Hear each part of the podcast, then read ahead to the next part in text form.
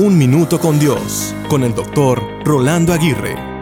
Muchas ciudades tienen al menos un hospital conocido como el Hospital de la Misericordia, donde nadie es rechazado. La atención médica se brinda independientemente de la capacidad de pago.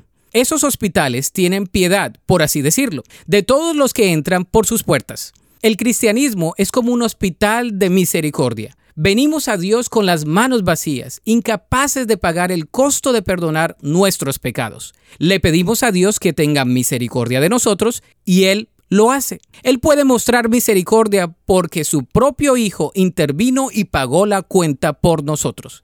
Qué maravilloso es no ser rechazado. La misericordia de Dios cubre todos nuestros pecados, todas nuestras necesidades y todas nuestras faltas. Lo mejor es que es abundante y sin costo alguno. Su misericordia se renueva cada mañana.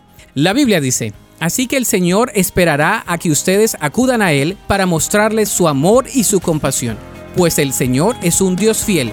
Benditos son los que esperan su ayuda. Para escuchar episodios anteriores, visita unminutocondios.org.